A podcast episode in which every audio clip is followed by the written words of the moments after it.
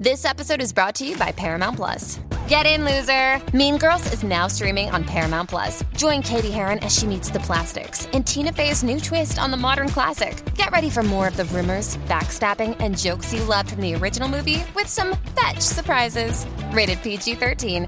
Wear pink and head to ParamountPlus.com to try it free.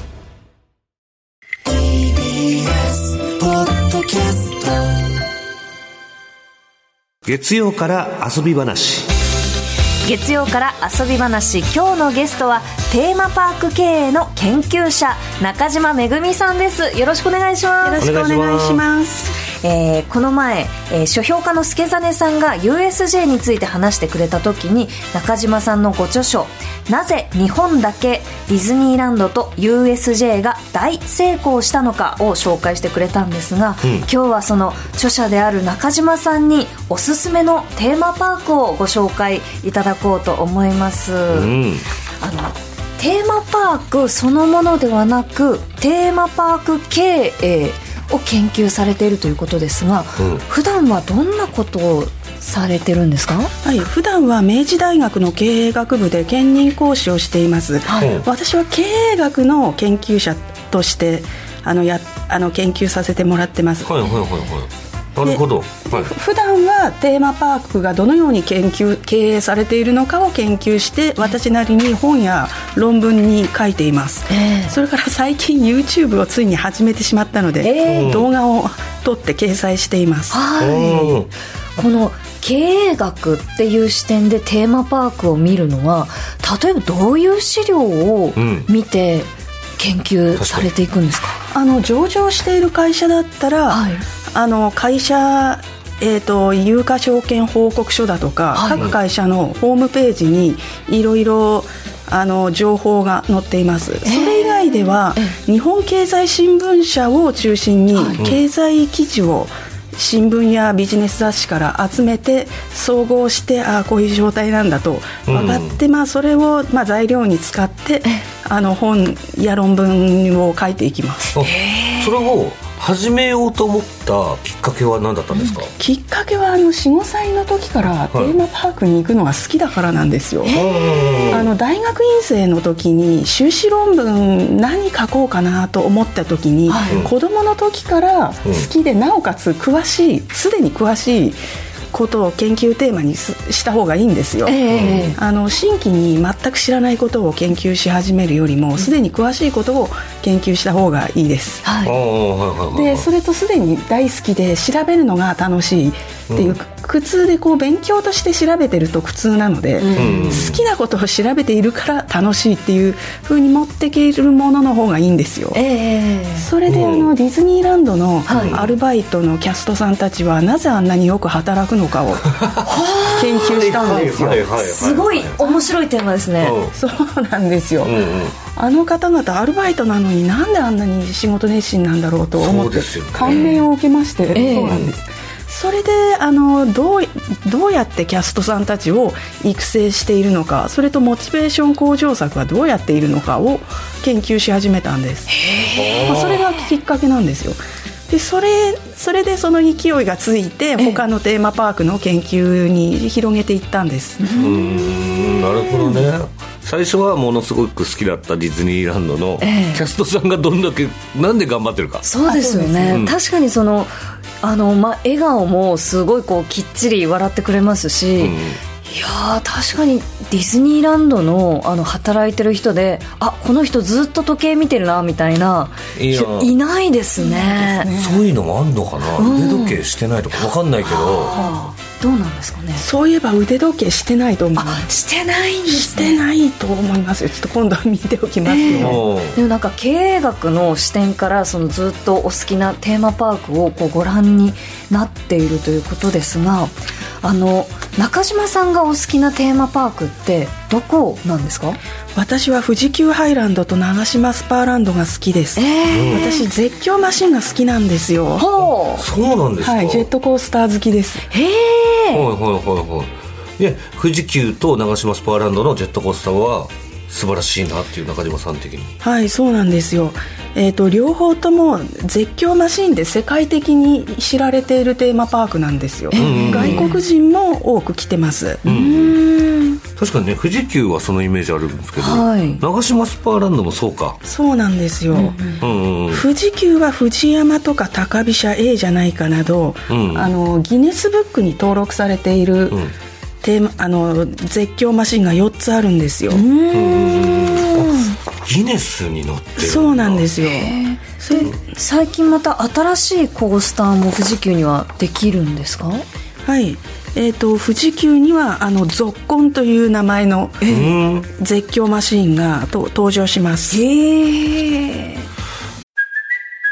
Kaylee Cuoco for Priceline. Ready to go to your happy place for a happy price? Well, why didn't you say so? Just download the Priceline app right now and save up to 60% on hotels. So, whether it's Cousin Kevin's Kazoo concert in Kansas City, go Kevin, or Becky's Bachelorette Bash in Bermuda, you never have to miss a trip ever again. So, download the Priceline app today. Your savings are waiting.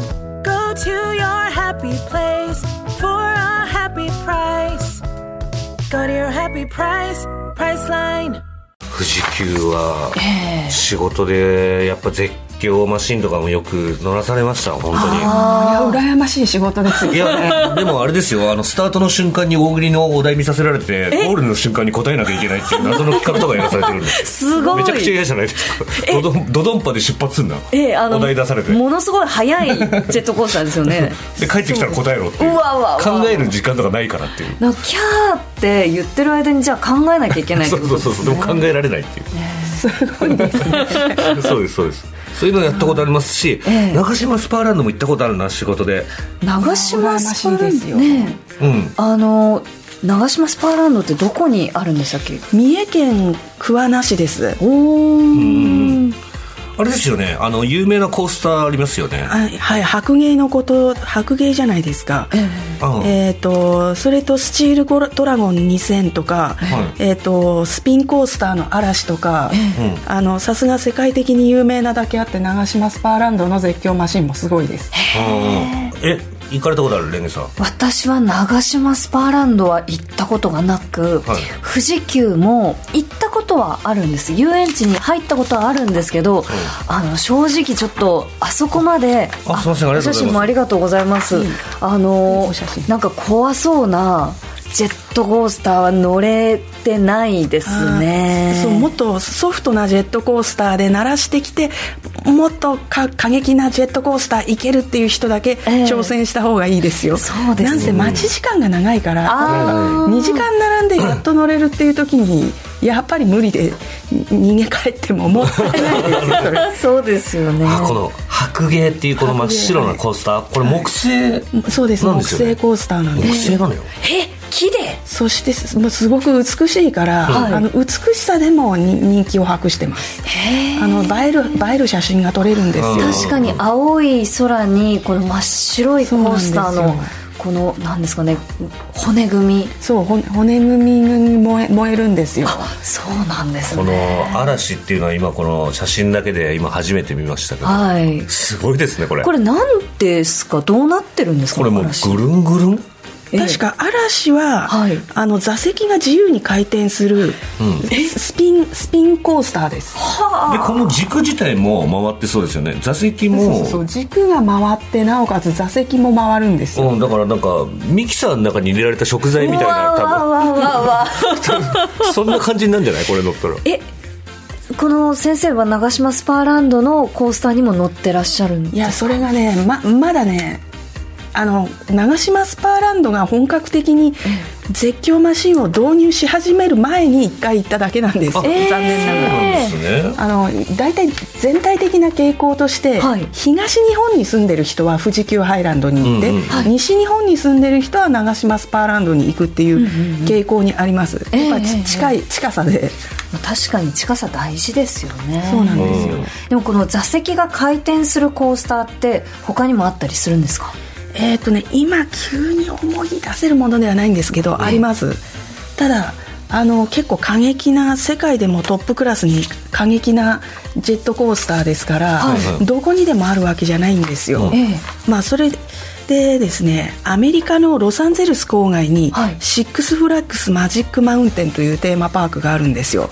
これはあの富士急の創業者が参考にしたと言われているあのなんていうんですか世界で一番絶叫マシンをたくさん集めているテーマパークなんですよ。絶叫マシンマニアの聖地です。憧れの地なんですよ。はあ先生声すごいウィスパーですけど 絶叫とかするんですか？あ絶叫します。その時はやっぱり。ね結構お好きなんですね。全然好きですね。えへえやっぱり海外とかもっと過激なイメージありますね。そうですね。特にアメリカが一番過激過激なジェットコースターがあります。えなんか私よくインスタグラムとかで海外のジェットコースターに乗っているそのジェットコースターインスタグラマーみたいな方がうん。撮影したその一人称動画。ああのこう乗ってる時の動画っていうのをよく見るんですけど、あのなんかひねり方とか落ち方とかその長さもですけどいろんなコースターありますね。あります。すすごいんですよね、は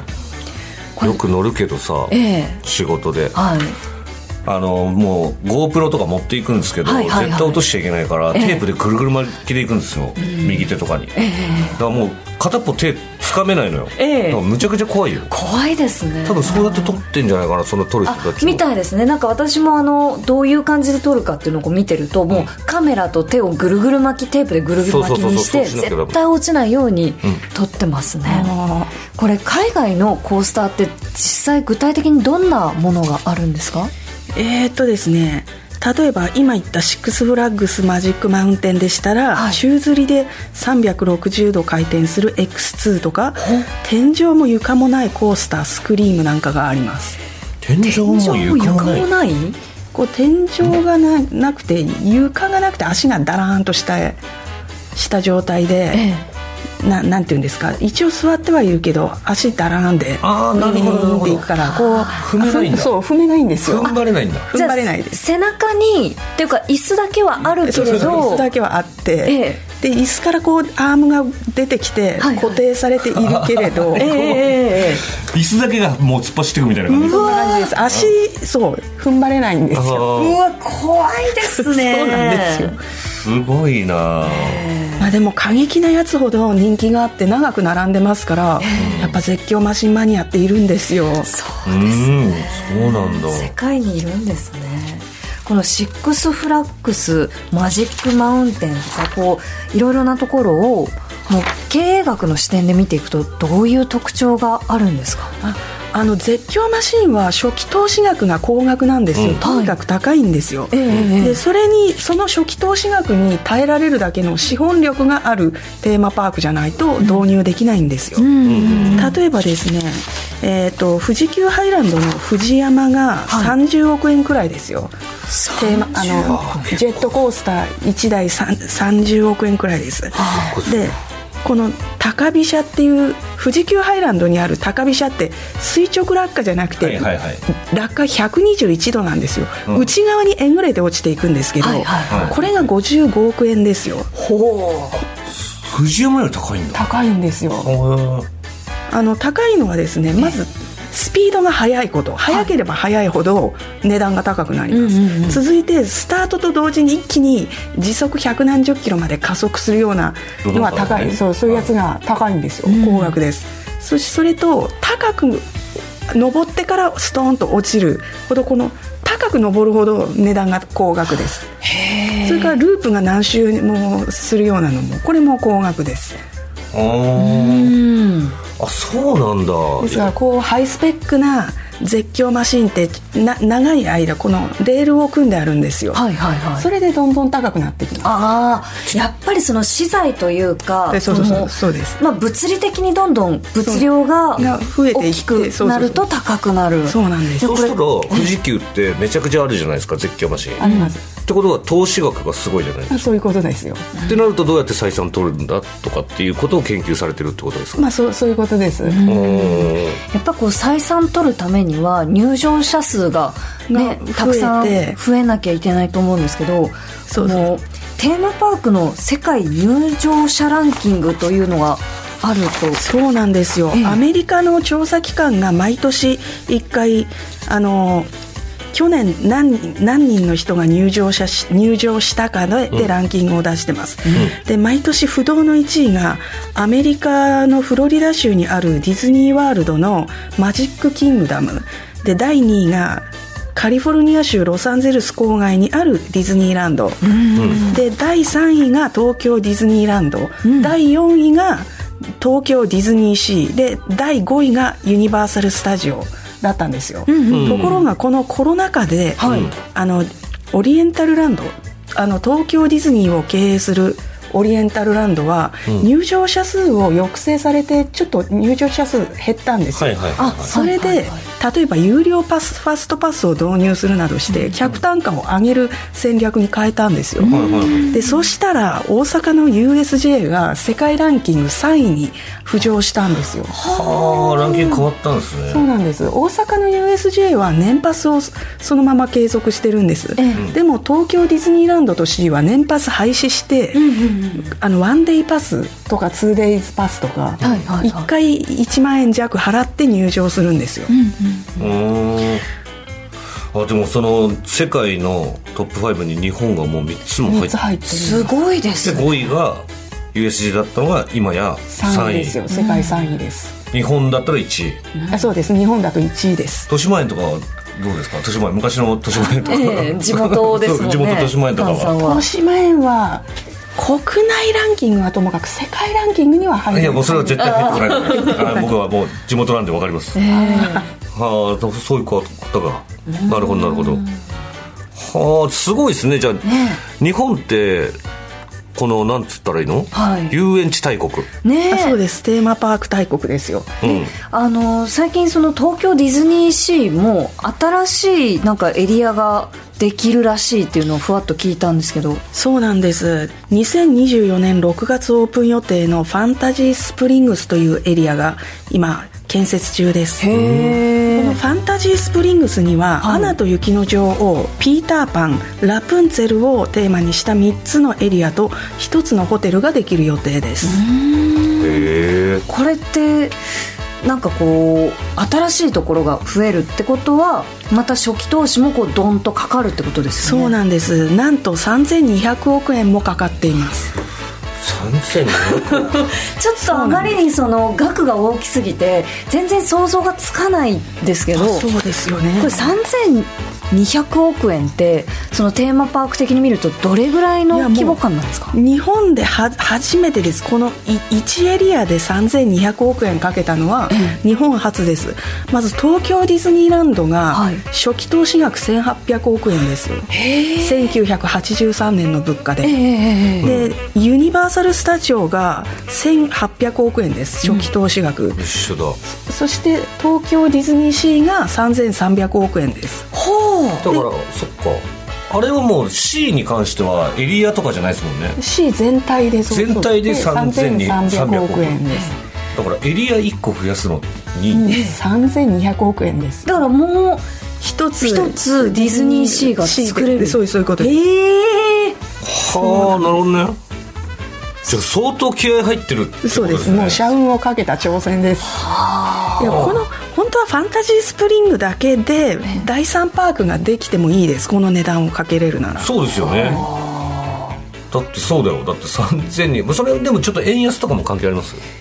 それは特に関係なしで。円安。いや計画が出た時こんな歴史的円安になってなかったはずなので、うんうん。ああちょっと分かんないですね。そそこはそういうところ発表されてないんもしかですよしたらもうちょっとかかってる可能性あるってことですよね、このまあそうですね。円安の影響で、急にえそうそうそう急遽。うん、もっと上がっちゃってるかもしれないってことですよね。そうですねいやでもすごい気合入ってますね。気合入ってますよ。えそれであのテーマパーク経営研究されてる中島さんがこのテーマパークの経営すごいなって思うところってどこなんですか？やっぱり USJ です。あの USJ って投資額がを抑制してすあのディズニーに比べると少ない投資額ながら集客力が大きいんですよ、特にあのハロウィンのゾンビナイトは素晴らしい出来でしたそれ助沢さんも言ってたね。そうなんですよ。助実さんはあの先週もねこのコーナーの中でそのゾンビナイトがすごいっていうのをこうおっしゃってたんですけど実は今スタジオにも来てらっしゃって。なんかちょっと助真さんにゾンビナイトの話もまたね改めて。俺助真さん来たらいいじゃないこれ。ねえ。来てもらえますか？あのー中島さんこの経営学的にゾンビナイトっていうのはあまたなんかおしゃれなお洋服を着て。ちょっとたまたまいまして。いやいやいやいやいや。来ていただいてありがとうございたまたままちょっと大阪から来ましたけど。USJ のまた USJ から、はい。USJ の方から。ちょっとたまらない話をされてたので来ちゃいましたが。今ちょうど、はい。そのハロウィンナイトはい。ハロウィンナイトそうゾンビの。ハロウィンナイトが素晴らしい企画力で そうなんですって言っても私行ってないんですよ。そうなんですね。マニアながら大阪まで行くの大変なんですよね。はい本当その通りです。うん。でも一度行ったら一度何度も行ったらまあ12回ぐらいは行かざるを得なくなるという何度も通ってしまう魅力があると。そうですね。本当いろんなパークごとにいろんなゾンビがいるので行くたんびにこ今日はこのゾンビがいるんだとか、日によっていなかったりとか日によってこう見せてくれる驚かし方が違ったりとかするので、行くたんびに発見があるということで何回も行ってしまいますね。あのゾンビナイトをやった10月、はい。えー2016年10月に初めて USJ は月のあの入場者数をディズニーシーを抜いて日本2位に躍り出たんですよ。急にですか。そうなんですハロウィンの魅力であの10月の入場者数多いんですよ、USJ って。恐ろしく混ん混んでませんか、はい混んでます。やっぱ恐ろしそく混んでます。やっぱそうですよね、はい。あのゾンビナイトと関係ないエリアも混んでますよね。そうですね。まあ、それで東京ディズニーシーを入場者数で抜いたっていうその1か月間の間にそそれはな納得いくというかあやっぱそうだとか思いますか？ああそうですね。やっぱりなんかもうこの例えば12月とか1月とか、クリスマスの季節もそれなりに混んでるんですけど、でもやっぱなんかハロウィンの時期はいつもより仮装してくる人が多いとか、その6時からのあのトワイライトパスっていう夕方ぐらいから入れるパスがあるんですけどそこから入る規模がガッと増える印象があるんですね。はいはいはいはい。やっぱみんなそのハロウィンの夜のあのショーに向けてそこから入るっていう人がうん。めちゃくちゃ多いので、ハロウィンに合わせて来てるなっていう印象をいつも受けます。なるほどね。前回助真さんもおっしゃってたけど、やっぱりアイディアもすごいって言ってたじゃないですか、はい。その遊園地自体がテーマパーク自体がお化け屋敷みたいになるう、それ先生もやっぱ画期的な企画だなと思うんですか、はい、思います。まずゾンビをあの USJ がお金を払って雇うじゃないですか、そうするとその人件費っていうのは高いん。ですよ、それに加えてお客さんがゾンビの格好をしてパークに来てくれるおかげでゾンビが増殖してるんですよ。なるほど。もうオートで。オートで。オートで。お客さんすらもゾンビになってくれるんだ。そういうことです。ゾンビがゾンビを呼ぶってことですそういうことです。お客さんなのに。お客さんなのにゾンゾンビ増え増えてませんか？増えてます増えてます。あの、規定の数よりなんかどんどん増えてて、気づいたら後ろにいるみたいな、うん。これキャスト？お客さんどっち？みたいな。ありますあります。クオリティもどんどん上がっていってるから。あ年々上がってる気がしクオリますねティた高いんですよね。過去の映像とか見てるとあ前は少なかったのに今年めっちゃ多いなとか、1年ですけど思いますね。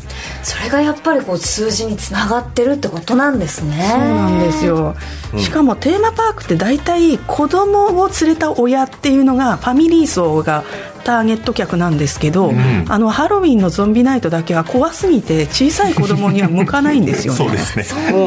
それなのにそれだけ集客力あるってすごいことですよ。確かに確でかに。も大丈夫なエリアあるって言ってましたよね。あそうですね。そういうエリアもあります。だからこう知り合いで家族連れで行った人はすごい迂回して帰ったっていう話も聞きますし。でもそれぐらい本格的だと嬉しいですね。だから本当大丈夫なところにもうあのゾンビに隔離された世界の中で あの籠城してるみたいな感じで。はいはいはいはいずっとエルモとかいるところにいたって言ってました。ねでなんかあの助真さんは最近 USJ のショーにもハマってるあってお話を聞いたんですけど、はい、そこが一番ハマってましてなんだったら。すごくクオリティ高いそうですね。そうですね。すごくダンスもキレがあるし毎回いろんな音楽だったりとかで楽しませてくれますし、なんか何より多分テーマパークで楽しむダンスってテーマパークの中なので世界観がしっかりしてる。アメリカの街並みとかを模してたりその中で踊ってくれるっていう、なんかその一体感にこう入り込んでいけるっていうのが楽しいなと思いますね。うん。せ先生的にはそれはどうなんですか？ショーっていうのは結構お金かかりそうじゃないですかそうですよね。演出とかこの企画とか時間もかかりそうですよね。そうなんですよ。ただそれがあのお発表してないからいくらかけてるのかが わからないんですよ残念ながら。えその経営を見るっていうところでその企画ごとの細かな採算っていうのは公開されないものなん公ですか？開されてないんですよ。時期とか時期とかそういうもので。であの何人来た？例えばハロウィンナイトに何人来たとかいうのだったら、た多分あるかもしれない。でもそれも、みそういえばあんまりその数字は公表してないんですよ、だからあの例えば大阪というか関西の新聞なんかを読んでいて、書いてあ書いてないかチェックしてるんですけどなかなかねそれもああまり公表してくれないんですよ、うんなるほどね。それでもやっぱり USJ の経営はいやすごいなと。素晴らしいですよ、うん。あのディズニーの方が1アイテム巨額投資をするんですよ、USJ の方がディズニーに比べたら1アトラクションの値段は安いんですけど、いやそれでも他のテーマパークに比べたら圧倒的にあの高額の投資をするんですよ、まあ、そそのえー、とディズニーより少ない投資額の割にお客さんの数ってディズニーよりちょっと少ないくらいなので、なんかアイディアですごくそこを賄ってるなっていう印象があって、アです例えばあのパレードってあると思うんですけど、ユニバー USJ も今年からかな確か昼にあるパレードを始めたんですね、で正直設備としては設備とか衣装としてはディズニーの方がすごい豪華だなっていう感じがするんですけど、USJ のパレードはこうガーッといろんなあのみこしっていうんですかね、あのパレードが動いてると途中で止まるんですね。でそこで止まると何が起きるかというとお客さんみんなにエンド入ってきていいよっていう。エンドから中入ってきていいよって言ってそのパレードの周りみんなで囲んでそこから踊るんですねみんなで。あこ顧客参加型ってことあですか？そうですそうです。お客参加型なんです。すごいですね。顧客参加型ってディズニーでもジャンボリーミッキーっていうダンスがバ,、バズってるんですけど、いやその顧客参加型が楽しいみたいでリリピーターを獲得しやすいみたいです、まさにその助真さんはまんまとリピーターになってますよね。まんまとハマってしまった、ええ。はい。ダンサーさんを追っかけてるっていうのもふわっとなんか聞いたんですけど。あそんな嫌な噂を聞いてしまいました。恥ずかしい恥ずかしい、推しが推しができたんですか？推しができました。そうなんですか。推しがでダンきてサーさんも推しな推しなんです。推しの対象なんです、ね、推しです。完全に。素晴らしい。でもこう普通のなんていうんですかね。こうダンスのこう発表会とかと違っていつ誰が出るかとか。そうですね。分かんないんですよそうですよね。そう考えたらだから何度も通うしかない。そうですそうです。だからしょっちゅう行って今日いなかったとか。しょうがない。明日は始発から行くかとかですね。そういうのあるって聞きますよね。パレードもファンがつくから、いろんなダンサーさんもあの人の盛り上げ方すごいとか。あそうですね、なんか同じ役をやるのでも A さんがやるのか B さんがやるのかで全然違うとか、なんかその差が楽しかったりとか。すごいですね。それ私そんなの気づいたことないです。どうしよう研究者の人を引かせてしまっている。中島先生がびっくりする助真さんの熱量ということですが、絶叫マシンに乗るのが好きだから毎回同じ結果になるんです 細部は変わんないですからねまあじゃあぜひ今度 USJ2 人で、ね、そうですね。なんか YouTube で。YouTube で配信しましょう。はい、ということでいやあっという間にお時間となってしまったんですが、中島さん告知などはありますか？あよろしありがとうございます、はい。えー4月から明治大学経営学部で教科書として使用される本を書きました。テーマパーク産業論改訂版ドバイ中東編。3月に発売予定です。ドバイを中心に中東で観光開発テーマパーク開発が盛んになっているという内容です。中島さんそして助真さんもありがとうございました。ありがとうございました。以上月曜から遊び話でした。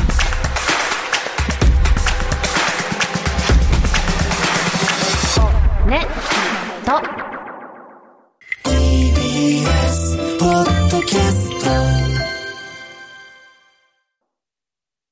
塚越健二です。文化系トークラジオライフは、身近な出来事からアニメや文学、テクノロジーや社会問題まで、ワイワイ楽しく、ちょっと先を見通す、みんなで思考実験するような番組です。各種、ポッドキャストプラットフォームで配信していますので、文化系トークラジオライフで検索、ぜひフォローしてください。